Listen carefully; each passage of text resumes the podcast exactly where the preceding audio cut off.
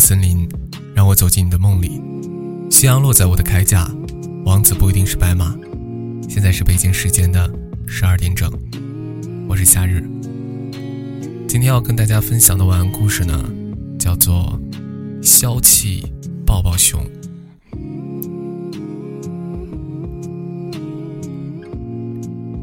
城里来了一只巨大的小熊，虽然它看起来毛茸茸、圆滚滚的，很可爱，但它实在是太大了，比普通的小熊要大的很多。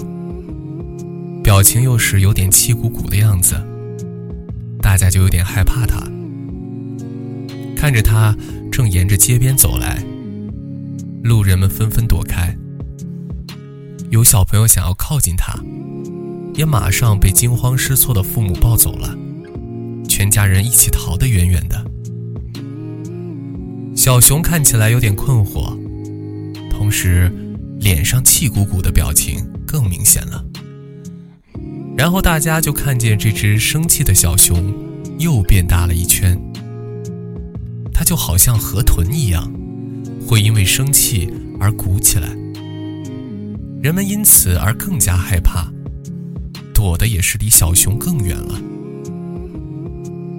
小熊气呼呼地跺了跺脚，连停在街边的汽车都被震得抖了起来。哎呀！这只熊生起气来好危险啊！大家惊呼道。眼见着这只超大的小熊正在一步一步朝城市中央的广场走去，人们非常担忧。万一它打算干干什么坏事呢？不行不行，大家得阻止它呀！城里的人们聚集起来，想了各种办法。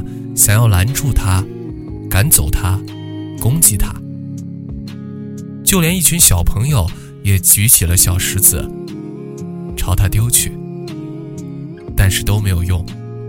小熊的步伐，谁都拦不住。人们只能眼睁睁地看着它越来越气，越变越大。最后，已经变得比房子还大的小熊，抵达了中心广场。人们紧张地看着它，没想到这只小熊居然一屁股坐在中心广场的绿地上，难过的哭了起来，眼泪吧嗒吧嗒的流，看起来特别委屈和可怜。人们面面相觑，不知道该怎么办。这时候，有一个可爱的小女孩走出来说。我们不要再怕他打他了，我们来试试拥抱他吧。因为，因为他看起来明明就是一只抱起来很舒服的大抱抱熊啊！大家将信将疑，谁也不敢做第一个去抱他的人。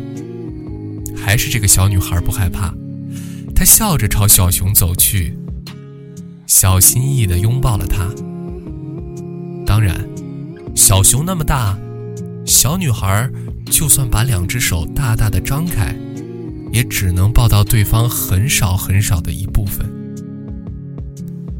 可是这毛茸茸的触感和体温暖的体温，都让人觉得好舒服呀！小女孩简直要沉醉其中了。与此同时，这只小熊看起来似乎也消了气，体型变小了一点。这个办法真的有用。于是大家纷纷排着队去拥抱它。每个人抱着它的时候，都觉得很温暖，很放松，心中原本的烦恼仿佛都被一阵风轻柔地吹走了。而小熊也像泄气的气球一样。在慢慢变小，最终啊，它恢复到了正常的体型。这时候，大家这才发现，它真的就是一只很可爱的抱抱熊，一点都不可怕。小女孩问他：“为什么先前那么生气呢？”小熊有些不好意思地告诉他：“自己先前居住在森林里，有一群亲密的小伙伴，每天都过得很开心。但再好的朋友，偶尔也会吵架。这只小熊就是遇到了这样的事，吵完架之后变得气呼呼的，这些生气了之后排不出去，聚集在小熊的身体里，它就变得越来越气，越来越大。想自己要离开森林，不跟小伙伴们好了。结果进城以后又被大家害怕，还要被小朋友们扔石子打，那自然就更生气了。假如他的生气超过了极限，那这只小熊很可能会跟个氢气球一样，没有办法在地面上待着了，而是飘向天空，再也回不来了。还好，这个小女孩，以及之后所有的人都拥抱了她，把她救了。每每被充满着善意的拥抱一次，小熊心里的生气就会少一点点。事后啊，总算是恢复了正常。现在小熊的气也消了，他开始想念起小伙伴们平日里的种种好来。决定回到森林去，跟他们和好。回去之前，小熊向大家道谢。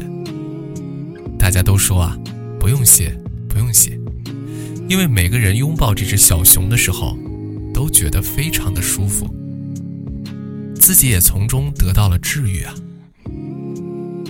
而小女孩则趁机再次拥抱了小熊。她告诉小熊啊，你回去以后。也要给每个小伙伴一个爱的抱抱，这样大家都会消气了。小熊点了点头，接着他就挥了挥他的胖爪子，开心的回森林去了。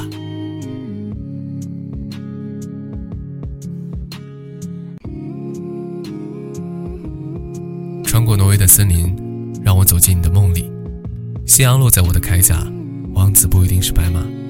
现在是北京时间的十二点整，我是夏日，祝大家晚安，好梦。